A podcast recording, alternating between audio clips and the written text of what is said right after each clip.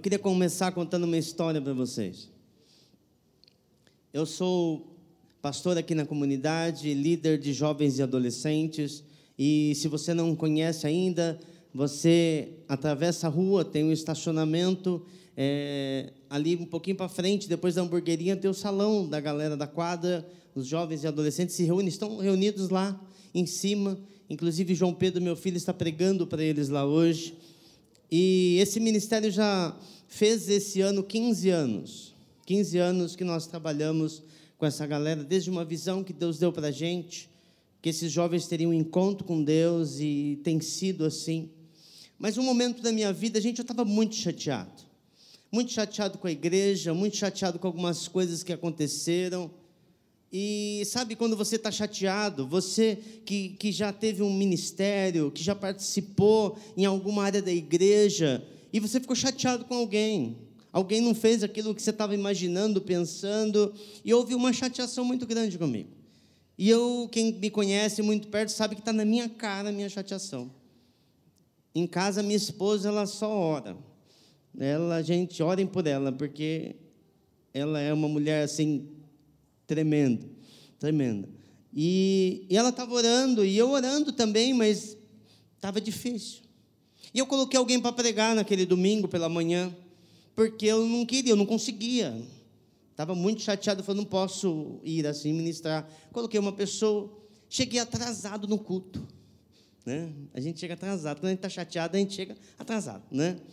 Cheguei atrasado e no momento que eu cheguei, aquela pessoa que eu coloquei para ministrar, ela, ela pegou e, e fez uma maneira diferente. Ela não ministrou da maneira normal e ficou ali na frente. Não, ela pegou algumas pessoas e colocou para dar testemunho. E no momento que eu cheguei, tinha um rapaz dando testemunho. E eu lembro que no momento que eu entrei, eu fiquei na porta, lado ali, quase para fora. E, e no momento que eu fiquei ali, ele começou a falar. E aquele jovem de cerca de 18 ou 19 anos de idade, ele falou assim que a vida dele era uma vida muito difícil, muito complicada, e várias vezes na vida dele ele, ele pensou em tirar a sua vida. E ele ia trabalhar no momento que ele estava ali naquela rua, alguma coisa falava assim para ele: joga, se joga embaixo do ônibus. Se joga, você não tem nada.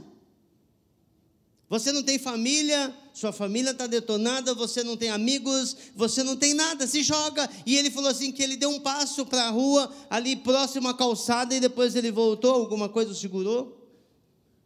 E no outro dia, e a vida dele estava dessa maneira. E ele falou assim: no momento eu encontrei esse lugar. Eu encontrei a galera da quadra, e aqui eu agora, eu, eu, eu recebi Jesus na minha vida, eu tive um encontro com Deus. E ele falou assim: e hoje eu tenho uma família, hoje eu tenho amigos, Deus restaurou minha vida, eu tive uma experiência com Deus. E eu ali certo, né, que eu ia entregar a minha função para o Anésio. Eu já estava certo, já tinha pensado que eu ia falar para ele, né, como se fosse ele que tivesse me contratado. Né? Como se fosse ele que tivesse me vocacionado, me chamado. E eu falei, eu vou lá entregar para ele. Ainda bem que ele não está aqui, mas está assistindo. Né? E, e eu estava é, na minha cabeça, eu acho que tem um monte de gente que já fez isso né? aqui.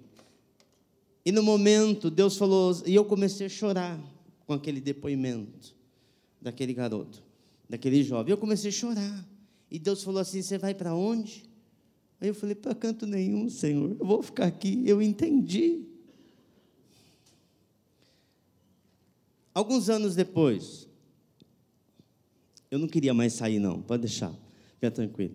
Mas, segunda-feira passada, eu estava indo trabalhar, né? E, e o trânsito de São Paulo é uma bênção para você orar, né? Rui já falou isso de manhã, né? É, tinha uma irmã que era ocupada do trânsito de São Paulo, que ela pedia para Deus ter trânsito para ela poder orar. Eu não peço não, mas tem, então eu vou orar. Né?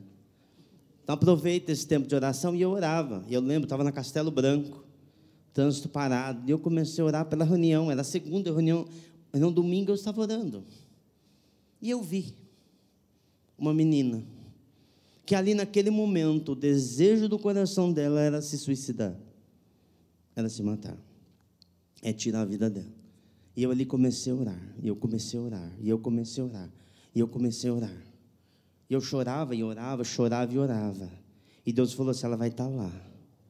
E eu vou libertar ela lá. E eu vou libertar ela lá. E no domingo, enquanto as pessoas estavam ministrando o tempo de adoração, e eu, eu ali, depois do tempo de adoração, eu falei: Eu te vi. E o desejo do seu coração era tirar a sua vida. E eu falei: Cadê você? Ali na minha frente, aquela menina começou a chorar. Muito nova ainda, levantou as mãos e começou a chorar e falou: Sou eu. E ali Deus tirou aquele espírito de morte e encheu de vida ali. E eu queria com isso, com essas duas histórias, te falar algo para começar. Não saia da onde Deus te colocou, mesmo que está difícil, mesmo que pareça que tudo está contra você. Deus tem algo ali para você. Deus tem algo ali. Deus tem algo ali. Talvez você entrou aqui hoje e muitas pessoas aqui são envolvidas com o ministério, talvez você esteja assistindo isso Talvez você não seja nem na carisma, mas está uma crise pessoal dentro de você, porque tem muita dificuldade. Eu vou falar uma coisa: não saia da onde Deus colocou você, porque Deus tem algo ali para você. Se Ele não falou para você sair, continue. Lore, mas está difícil, está emperrado, está difícil, mas você continua isso. Porque Deus tem um chamado para a sua vida. Deus tem um chamado. E eu queria ler um texto com você em 2 Timóteo, capítulo 4, versículo 5, você pode abrir sua Bíblia, ligar sua Bíblia.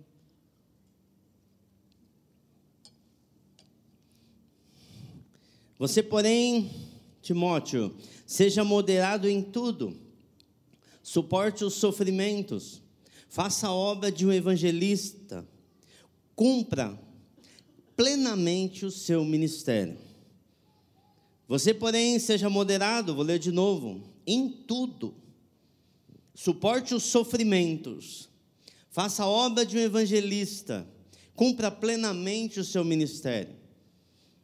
Ali aquela situação, e, e, Paulo está falando que nos últimos dias, como seriam, a situação que estava sobre a igreja. Estava falando que ele ia enfrentar tempos muito difíceis, tempos terríveis, que as pessoas seriam egoístas, que as pessoas seriam, muitos homens seriam arrogantes, avarentos, não é diferente dos nossos dias, desobedientes aos pais, sem amor pela família, cruéis, inimigos do bem, mais amantes dos prazeres do mundo do que amigos de Deus. Pessoas que acham que pela briga vão conquistar tudo. Então ele fala, ele dá conselhos ali para o seu filho Timóteo, e eu quero estudar com você esses quatro conselhos que ele dá. E ele fala: Ó, oh, Timóteo, não vai nessa não, não, não anda nesse jeito não. Tem algo maravilhoso para a sua vida. E ele começa a colocar princípios ali para Timóteo. E o primeiro princípio, seja equilibrado. Seja equilibrado. E a primeira coisa que eu queria falar para você é que o equilíbrio nem sempre é no meio. Nem sempre é no meio. Eu aprendi isso há muitos anos atrás com o nosso pastor, com o Anésio, e ele falando para mim, ele falou assim que muitas vezes a pressão está tanto para um lado que você tem que jogar mais. Então tem hora que é hora que é, é, eu sei que lazer é muito bom, eu sei que viajar é muito bom, mas tem hora que você tem que se dedicar mais a Deus. Tem hora que você vai viajar, é muito legal, mas tem hora que você tem que se dedicar mais a Deus. Por isso que você tem que ter o equilíbrio. Você tem que ser moderado, e a palavra fala que fala em tudo você tem que ser moderado tudo que é muito acaba é, é, entrando em um, um, muito perigoso, em um terreno muito perigoso. Tudo que é muito. Então seja controlado.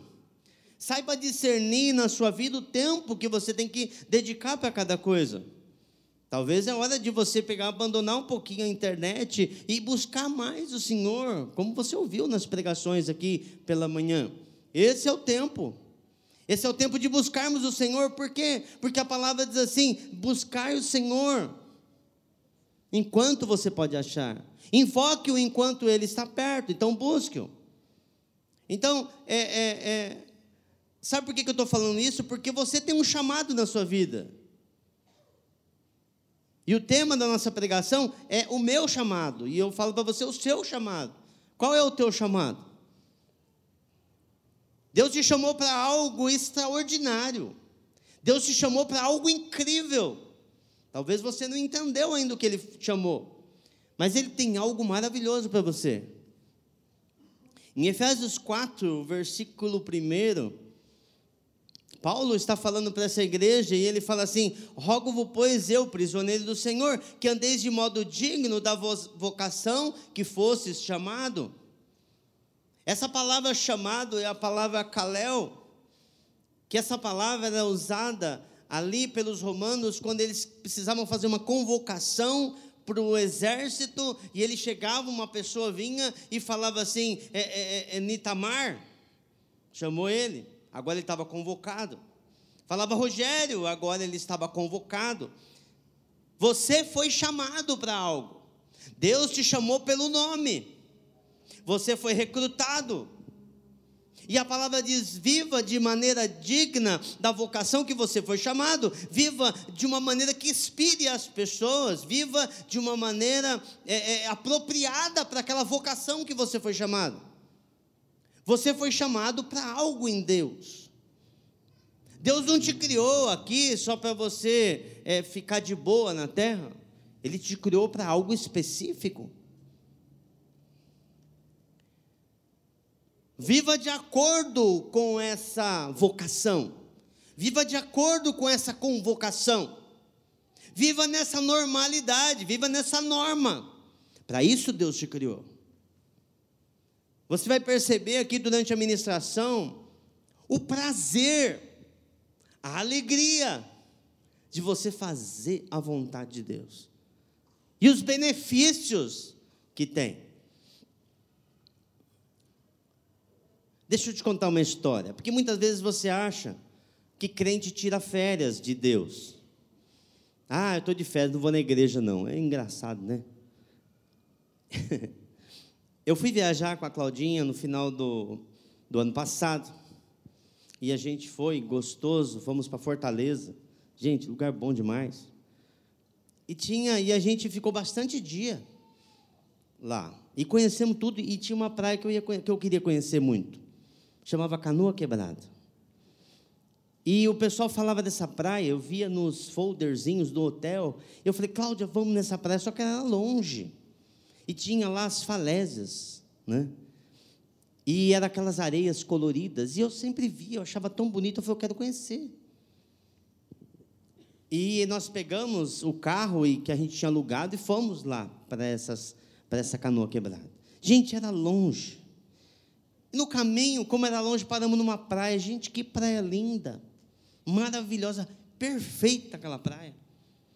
Se você já foi para lá, Praia do Futuro. Gente, coisa linda. Mas eu queria ir para onde? Para onde eu queria? Canoa quebrada. E a Cláudia falou: vamos ficar aqui. Olha isso aqui. Eu falei: não, Cláudia, as areinhas. Quero ver a cor das areinhas lá tal. Não dá. A Cláudia, meu, olha isso aqui. Eu falei, não, vamos. Gente, era mais quase duas horas de carro. Pegamos o carro, fomos conversando. Chegamos lá, e eu com uma expectativa gigante de ver aquelas areias tudo pintadinhas. Eu falei assim, nossa, vai ser o máximo. Cheguei lá, gente, era um buraco.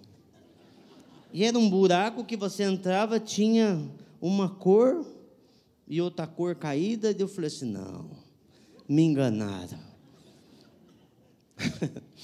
Quem já ficou decepcionado aqui? Todo mundo. Eu, eu falei assim: não, me enganaram. 200 quilômetros. Eu falei: não dá para voltar mais para aquela praia.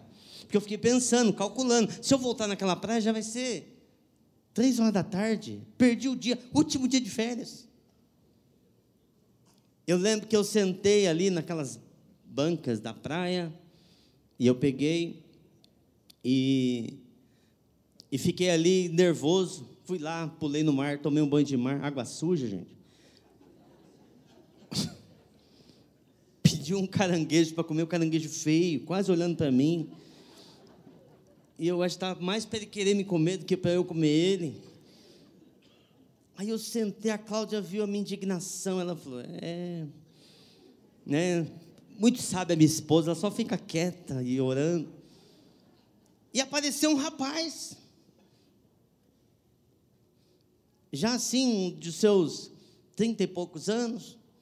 E ele estava vendendo as areinhas. Lá, aqueles com os desenhos. E eu com a raiva daquele negócio.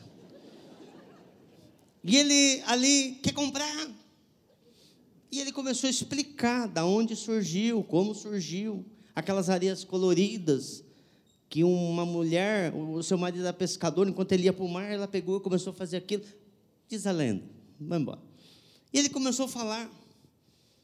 E no final da história, eu falei assim: dá esse negócio que eu vou comprar. Se alguém perguntar, as falésias são lindas.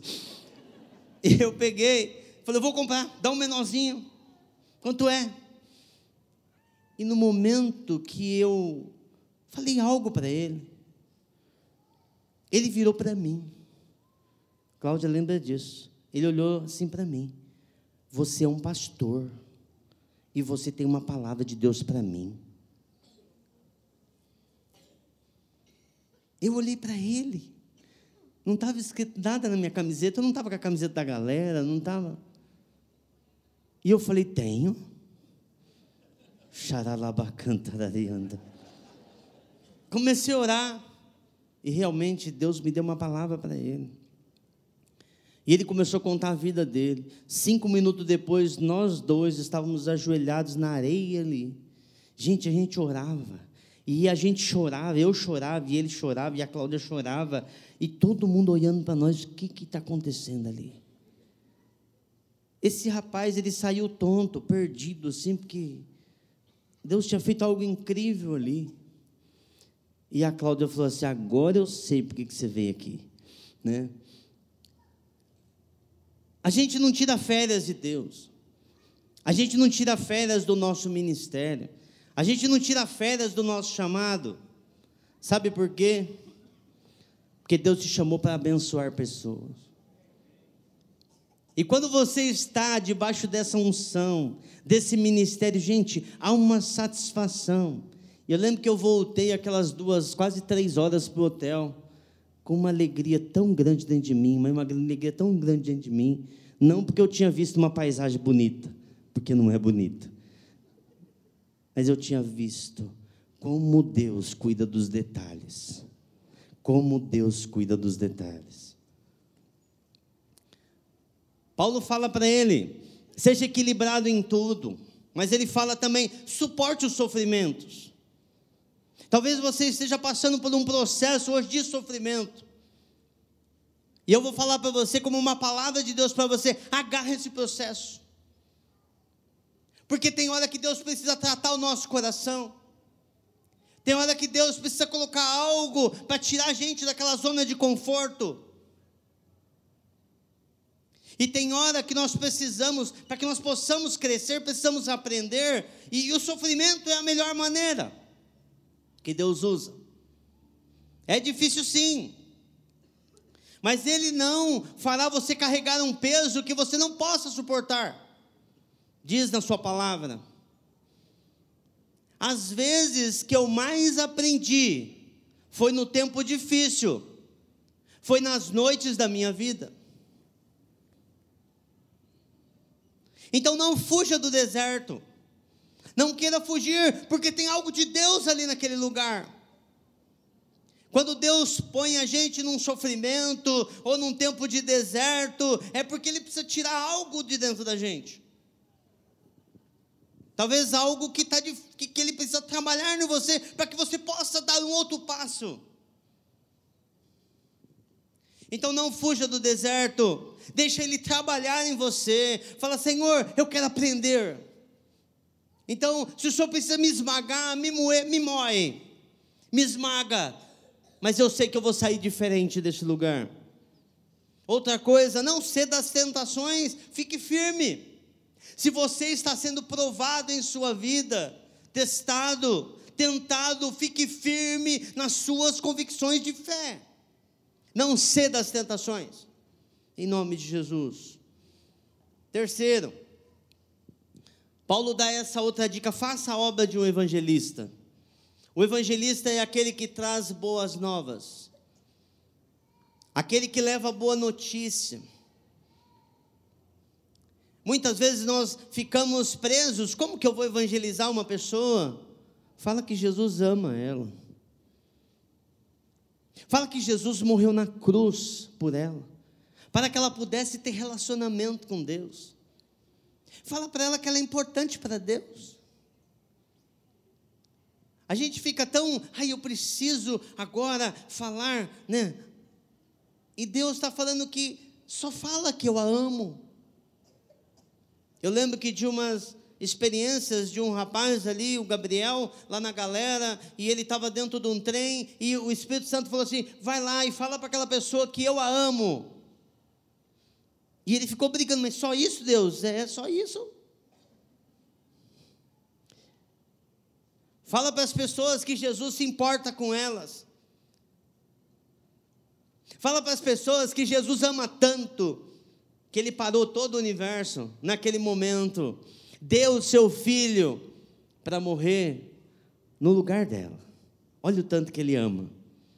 Fala para ela que Jesus deseja abraçar ela.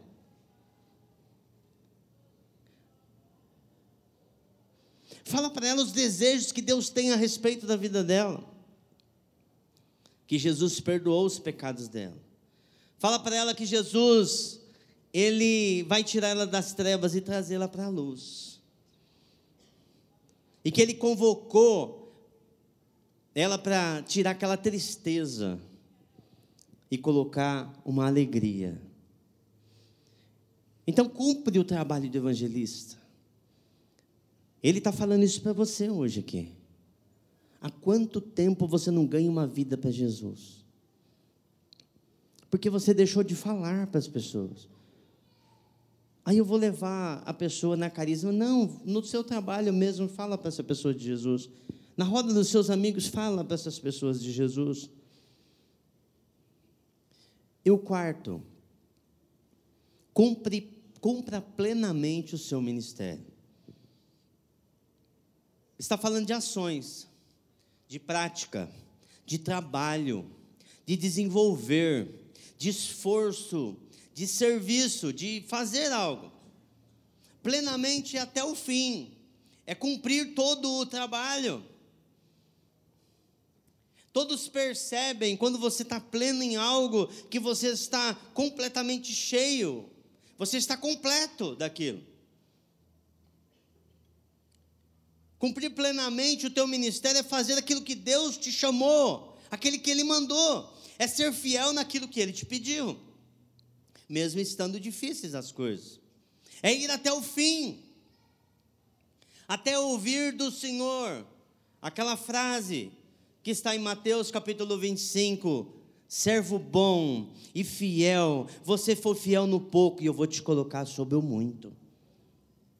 Uau! Deus te chamou. Deus te chamou. Efésios 4,18 diz assim: Desculpa, Efésios capítulo 1, eu acho que eu errei a referência. 1, 18. Isso, perdão. Olho também para que os olhos do coração de vocês sejam iluminados, a fim de que vocês conheçam a esperança para a qual ele os chamou, as riquezas da gloriosa herança dele nos santos e a incomparável grandeza do seu poder para conosco, os que cremos, conforme a atuação da sua poderosa força. Deus te chamou. E há uma esperança do seu chamamento. Ele te chama para algo tremendo, algo maravilhoso. Fala que há uma glória na herança que ele colocou na sua vida. É uma glória. Deus tem algo para você. Há uma herança em Deus para você para o seu ministério, para o seu chamado. E ele fala que há um poder, há uma, uma grandeza do poder que ele deu e colocou sobre a sua vida. Esse mesmo poder que ressuscitou Jesus dentre os mortos está sobre você. Deixa eu te falar, em Romanos 11, 29, está escrito assim: os dons e a vocação de Deus são irrevogáveis. Talvez você parou no tempo, deixou de lado, enterrou o teu talento, mas deixa eu falar uma coisa para você: é irrevogável. Ele não tira o dom que tem na sua vida. Hoje tem muitas pessoas que está dizendo aqui que o seu ministério morreu. Meu chamado morreu, acabou, não tem mais vocação. É irrevogável. Ele não tira de sobre a sua vida. Deus mandou eu aqui hoje para profetizar. Profetiza sobre o vale de ossos secos. Você que está falando que seu ministério morreu, eu vim aqui dizer para você: ossos, junte-se agora, em nome de Jesus em nome de Jesus. Diz a palavra no livro de Ezequiel: Assim diz o Senhor Deus a esses ossos: Eis que farei entrar um espírito em vós e vivereis. Porei tendões sobre vós, farei crescer carne sobre vós, e sobre vós estenderei pele, porei sobre vós o meu espírito e vivereis, e sabeis que eu sou o Senhor. Enquanto eu preparava essa mensagem, eu escutava barulho de ossos se movendo. Deus está restaurando ministérios aqui hoje nesse lugar. Eu creio disso. Eu via pastores parados em seu chamado, procurando outra coisa para fazer, colocando um monte de coisa em outro lugar. Você tomou uma decisão de parar. E Deus está falando agora: ossos vão para os seus lugares. Deus está restaurando a sua vida. Deus está falando com você aqui hoje. Não somente pregadores, mas aqueles que cuidam do rebanho, pastores que cuidam do rebanho, porque você não precisa de um título para poder cuidar de pessoas. Deus te chamou. Deus te chamou. Eu via professores de crianças cheios de graça eu vi o Carlinho falando, o Anésio, o, o, o G falou de manhã que está precisando de professor de criança. Tem um monte de dom aqui. Ossos voltem à vida em nome de Jesus. Eu vejo músicos que ministravam, que hoje estão com o coração seco, duro para Deus. E você era cheio de unção. E os corações amoleciam quando você ministrava. Eu vejo, eu via pessoas que são aqueles que falou no seu coração, quando você foi chamado, você era mantenedor da obra de Deus, você ia ajudar com recursos. E hoje você não está mais ajudando, hoje você ama o dinheiro, o dinheiro está tendo você. Hoje é dia de você se arrepender, mudar, porque Deus tem algo tremendo para fazer na sua vida. Você foi chamado para ser uma bênção, meu querido. A sua casa foi chamado para ser uma bênção. Isso é para uma pessoa, para uma família. Eu tenho certeza do que estou falando. Eu vi uma mesa e você por trás da sua mesa, a sua esposa por trás da sua mesa. Naquela mesa, muitas pessoas foram aconselhadas. Naquela mesa, muitas pessoas foram curadas. Diante daquela mesa, muitas pessoas foram ali acalentadas. Deus usava a sua casa e hoje ela está fechada. É tão para você isso que eu vi até a sua filha sendo usada. E você sabe que eu estou falando com você. Até a sua filha Deus usava para curar pessoas para libertar pessoas, e da sua boca saía a vida, da boca da sua esposa saía a vida de Deus, que cuidava dessas pessoas. Ali houve muita salvação. Ouça você, ossos, vai para o seu lugar agora. Havia um desejo no teu coração de evangelizar as pessoas, de falar do amor de Deus. Então volta, volta onde você caiu. Desenterre o teu dom. Dá tempo ainda. Não, Lori, mas a palavra diz que ele pegou meu dom, ele deu para outro. Se você está ouvindo essa palavra ainda, se Deus está falando no teu coração, é que dá tempo ainda. Ele não tirou ainda de você, porque Ele não vai desperdiçar aquele presente, aquela riqueza. Desenterre o seu dom. Paulo fala: eu, eu rogo, eu, eu imploro, eu grito que você viva dessa maneira digna da vocação que você recebeu. Então permaneça naquilo que o Senhor te chamou. Isso fala de esforço, como se você estivesse uma escada rolante descendo e você está subindo. Esse é o esforço que você vai fazer. Permaneça naquilo que Deus te chamou. Ah, tá difícil. Quem falou que ia ser fácil? Tem oposição? Lógico que tem. Quando não tem, é que tem alguma coisa errada. Gente, você não tem ideia nos acampamentos da galera como é que fica a nossa semana lá em casa. Teve um acampamento que não tinha problema nenhum. Aí eu falei, Cláudia, está alguma coisa errada. Porque não tem problema. E eu falei assim: o que, que nós estamos fazendo? Faltou orar, faltou isso, faltou aquilo. O que está acontecendo? Porque toda vez que você se opõe ao inimigo, porque o inimigo ele vem destruir, ele vem acabar com as pessoas e você se opõe àquilo, então tem oposição e tem dificuldades. Só que o Senhor está com você, você não está sozinho. Quando Jesus sai e ele vai até a região dos Gadarenos e ele está no caminho, o que, que acontece no caminho? Uma tremenda tempestade.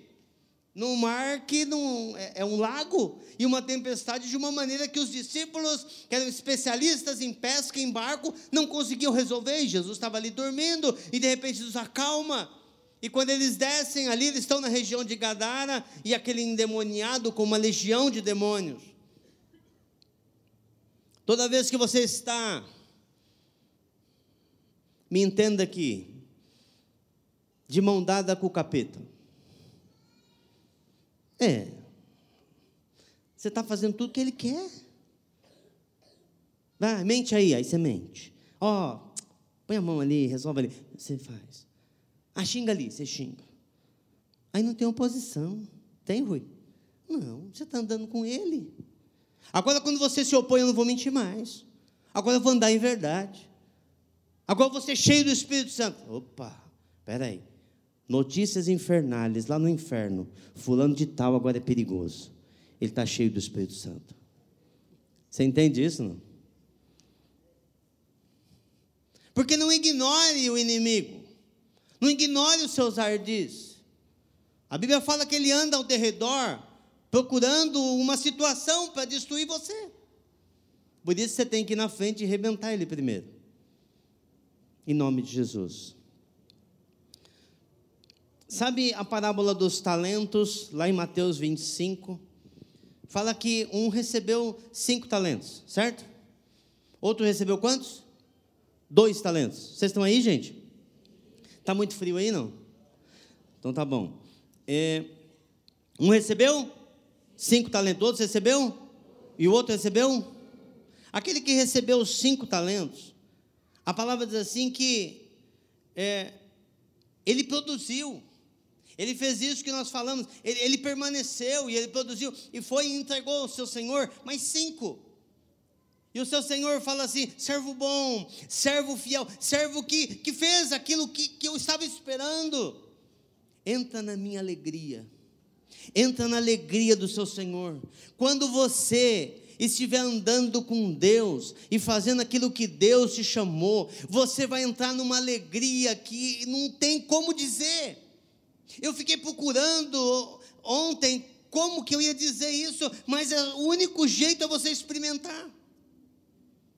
Se você não experimenta, você não sabe que alegria é essa de servir ao Senhor, de fazer aquele que Ele te chamou. Há uma satisfação, há um preenchimento na sua vida.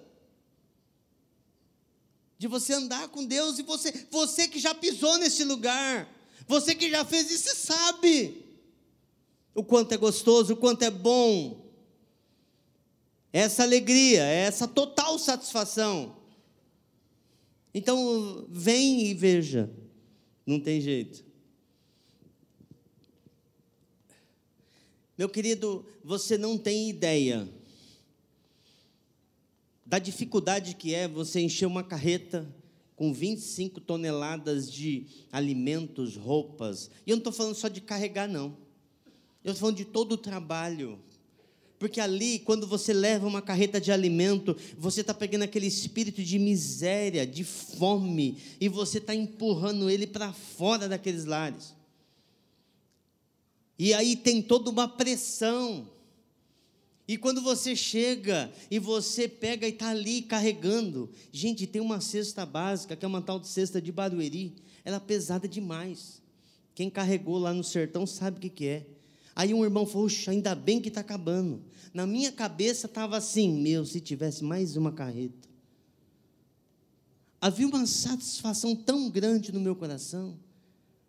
Cada coisa que é dada naquele lugar, cada coisa que é ofertada naquele lugar, é maravilhoso. É uma alegria incomensurável. Não dá para entender. O dia que a gente estava fazendo o hambúrguer do sertão, nós estamos construindo, ajudando a construir uma casa, que é uma casa pastoral, que lá no bairro do Batimaré, gente, longe pra caramba, a gente chega lá em Acauã, tem que andar uma hora de pau de arada para chegar nesse lugar. Estamos ajudando a construir uma casa pastoral que atende crianças, meninas. E o dia que a gente estava fazendo o hambúrguer do sertão, acho que muitos de vocês estavam aqui, de repente o gás acabou. Gente, havia uma fila assim, ó. é que você não sabe dessas coisas. É, está atrasando meu lanche. O que está acontecendo? Está atrasando. Você não sabe a batalha espiritual que está ali. eu lá na hamburgueria, aí falaram assim, Lore, o gás acabou. Eu fui lá, troquei o gás. Gente, o gás não saía do bujão. Aí eu falei, miserável. Ô diabo, esse é um golpe muito baixo. Comecei a orar. Gente, eu não tenho outra coisa para fazer. Eu boto a mão no bujão e começo a orar. Aí eu sacudi o bujão, em nome de Jesus, sai, sai, em nome de Jesus, sai. Estava expulsando o demônio do bujão. Se alguém fala, esse pastor é louco, é que você não tem ideia do desespero nosso. Porque a fila assim, ó. E eu comecei a orar. Gente, a gente tinha comprado uma fritadeira que ela resolve todo o problema da batata, porque atrasava a batata, e ela era gás, e ela puxava um gás, e aí não, o gás não saía do bujão, e nós trocamos o gás, o gás saía. Aí nós pegamos as fritadeirinhas velhas que a gente tinha, colocamos lá elétrica, né? E eu falei, gente, vamos fazer assim. E aí deu para fazer na chapa, a chapa estava devagarzinho, porque não tinha um gás forte. Aí eu lembro que eu saí depois dessa correria, eu voltei para a chapa onde eu estava, fazendo ali os lanches. E Deus falou assim para mim: por isso que eu te chamei para esse trabalho. Eu falei: Deus, por quê? Porque você é teimoso. Você teima. Desde pequeno eu sou teimoso. Eu, gente, Jesus estava ali do meu lado fazendo hambúrguer junto comigo. Eu comecei a chorar ali na chapa, a água caía na chapa chorando, porque Deus estava ali comigo. Você não tem ideia da alegria. Eu, eu queria passar isso para você, eu não sei como fazer. Porque o único jeito é você experimentar. Vem e veja. Participa dessa alegria do Senhor. Isso é maravilhoso. É,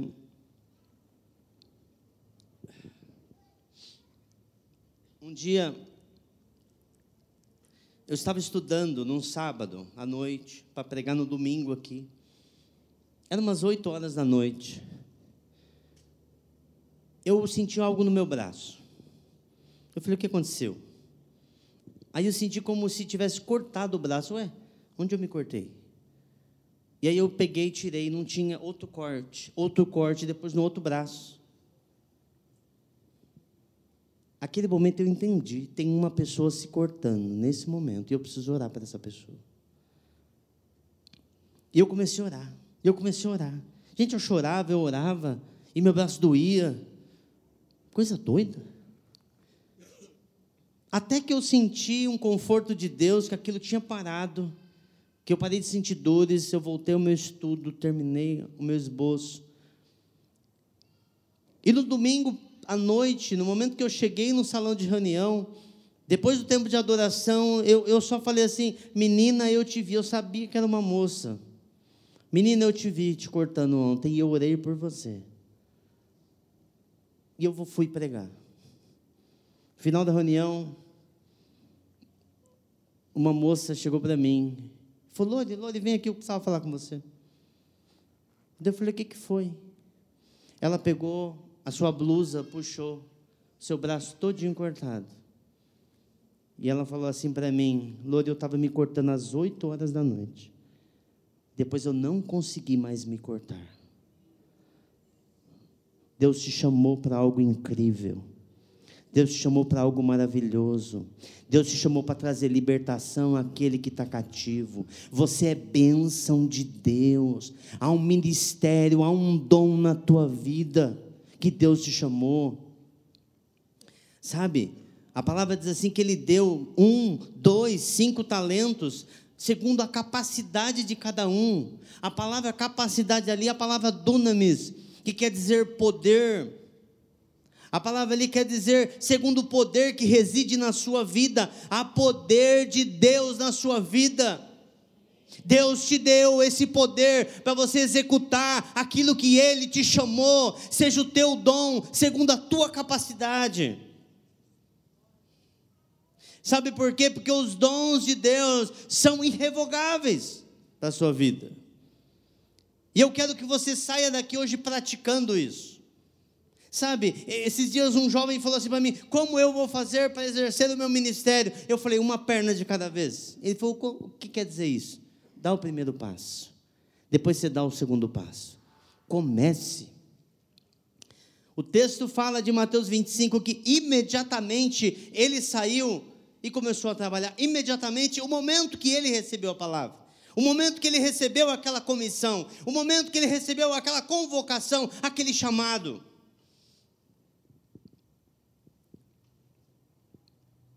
Se você está ouvindo o que eu estou falando aqui para você hoje, tem jeito ainda. É sinal que os seus ouvidos não estão totalmente tampados. Deixa eu te falar algo. Homem, a sua esposa não casou com você porque você era o maior gato, não. Está sabendo disso, não? Ela casou com você porque você era um homem de Deus, cheio da unção do Espírito Santo.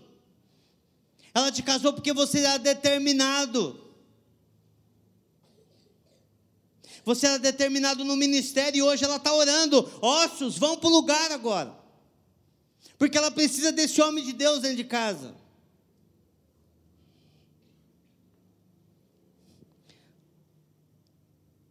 Hoje é dia de você voltar, se arrepender. Arrependimento é mudança de direção. Confesse seus pecados, receba o perdão de Deus. Lori, será que é Deus que está falando comigo? Gente, o diabo não vai mandar você pegar o Evangelho. O diabo não vai mandar você parar com uma pessoa e orar por ela. Ele não vai falar para você cantar ao Senhor, nem falar do amor dele. Ele vai falar? Será que Deus está me mandando começar esse trabalho? Ali na região que eu moro, o diabo nunca vai falar para você. É Deus falando com você. Ô, oh, Lore, mas eu pequei.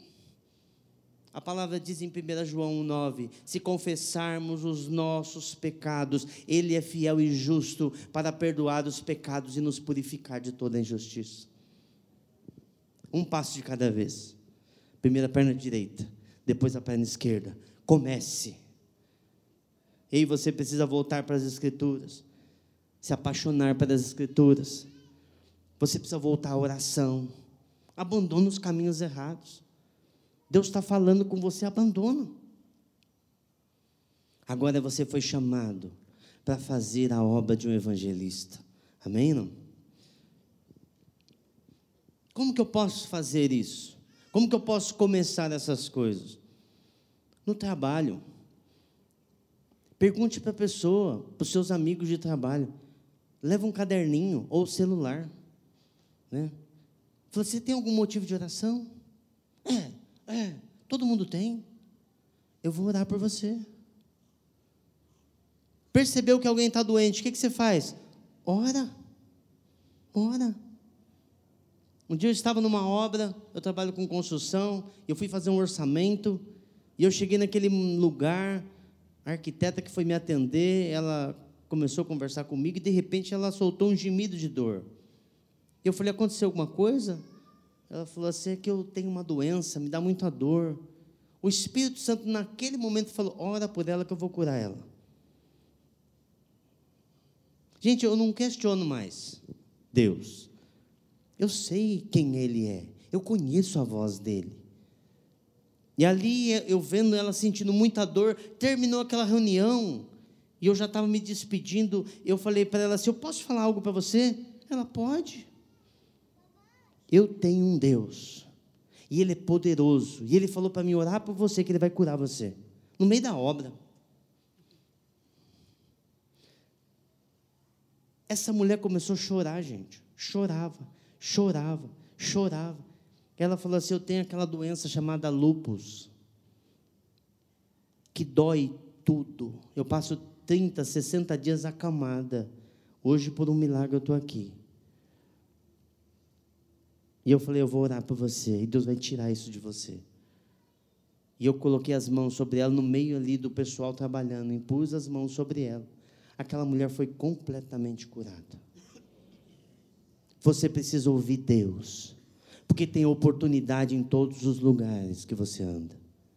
Esses dias, um irmão aqui da comunidade, um cooperador, e ele me encontrou. Ele falou assim: Uma pessoa diz que te conhece. Eu falei: Meu Deus. Aí ela falou assim: Um dia ela estava numa obra, você orou por ela, nunca mais ela teve dor. Deus faz a obra e Ele colocou poder em você, no seu ministério. Por isso eu falo hoje, profetizo: ossos comecem a balançar agora em nome de Jesus. Sabe, seu amigo, sua amiga, chama para um café. Depois reparte a palavra de Deus. Tem palavra de Deus dentro de você. O que, que você virou? Um acumulador de promessa de Deus? Tem um monte de talento na sua vida, vai, imediatamente sai e viva essas coisas maravilhosas que Deus está falando com você. Abra a tua casa, chama seus amigos e fala: Eu tenho algo para falar para você, uma notícia muito maravilhosa para falar para você. Ah, mas eu só vou falar que Jesus ama eles, é só isso que eles precisam ouvir que Jesus morreu por eles e que Jesus ama eles. Terminando, cumpra plenamente o seu ministério até o fim. Paulo diz em 2 Coríntios 4, 7 e 8: Combati o bom combate, terminei a corrida, guardei a fé. Agora me está reservada a coroa da justiça, que o Senhor, justo juiz, me dará naquele dia. E não somente a mim, mas também a todos que amam a sua vinda. Ele soube terminar aquela corrida dele. Em Hebreus, Hebreus 12, versículo 1, fala assim: desembaraçando de todo o peso e do pecado que tenazmente nos assedia, corramos com perseverança a corrida que nos está proposta. Queria que você ficasse de pé junto comigo.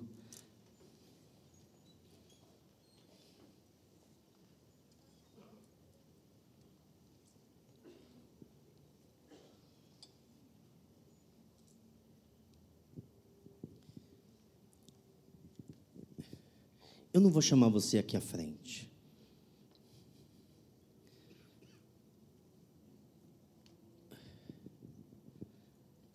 Mas foi Ele que te convocou. Foi Ele que te chamou. Lembra quando eu falei que eu ia entregar o meu posto, né, meu, meu crachá para Anésio? Não foi Ele que me chamou. Foi Deus que te chamou. Há um chamado batendo no teu coração, hein? Há um chamado batendo no teu coração. Eu vou falar de novo, você era pastor. Você cuidava do rebanho do Senhor. A palavra diz assim: não olhe para trás, Porque a palavra diz assim: aquele que pegou no arado, não olhe para trás. E Deus te chamou. Está aí o teu dom. Está em você ainda. Eu te convoco você agora a voltar e a viver tudo que Deus tem para a sua vida. Porque ainda é dia. Seus olhos não se fecharam. Dá tempo ainda. Queria que todos nós fechássemos os nossos olhos. Feche os seus olhos. Se você estava longe de Deus, você sabe o teu chamado, mas você abandonou o teu chamado e hoje você vai falar para Deus: Deus, eu vou desenterrar esse dom. Faz um sinal com a sua mão, eu quero dar para você. Glória a Deus, glória a Deus, glória a Deus. Isso é para Deus, não é para mim. Você está fazendo um compromisso com Deus. Você agora está abrindo a tua casa novamente, que estava fechada. Você foi magoado, triste, chateado. Mas Deus está restaurando você agora. Deus está chamando você a depender totalmente dEle. Fica com a sua mão levantada. Isso. Cadê os pastores aqui? Aqueles que Deus te chamou para o ministério pastoral. E você está longe disso. Levanta a tua mão. Fala, Deus, eis-me aqui. Me envia, Senhor. Me envia, Senhor.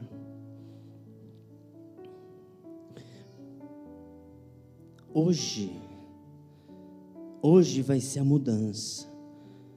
Tem uma pessoa falando assim, mas eu já estou velho. Deus está falando para você: não importa, não importa, eu vou te encher do meu espírito. Hum. Tem uma pessoa que era muito usada em cura divina, gente. Você tocava nas pessoas, as pessoas eram curadas. Havia uma unção de cura sobre a sua vida. Deus está restaurando o teu ministério aqui hoje. Deus está restaurando o teu chamado aqui hoje. O inferno está tremendo hoje aqui. Pai, em nome de Jesus, Pai. O Senhor os chamou. O Senhor os capacitou. O Senhor chamou homens e mulheres aqui, Senhor. Ó Senhor Deus, e, os, e colocou o teu espírito sobre eles, Pai. Pai, em nome de Jesus, toca-os agora, Pai.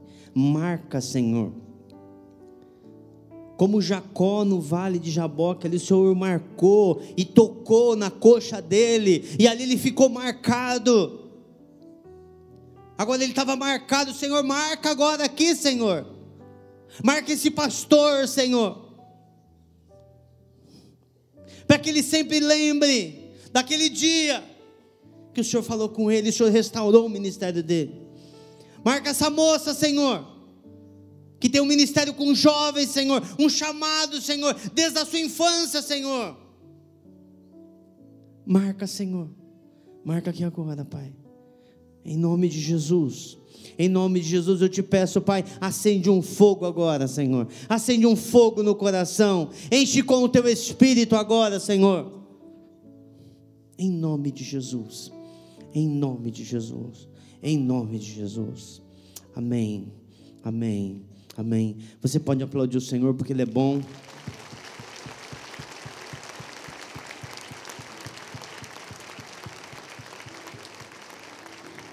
Uma última coisa. Uma perna na frente. Primeiro perna direita, depois perna esquerda. Comece. Comece. Ouça o Senhor. Ouça o Senhor no seu trabalho. Fique com seus olhos abertos. Fique com suas mãos estendidas. Fique com suas pernas prontas, que Ele vai te usar essa semana, em nome de Jesus. Amém.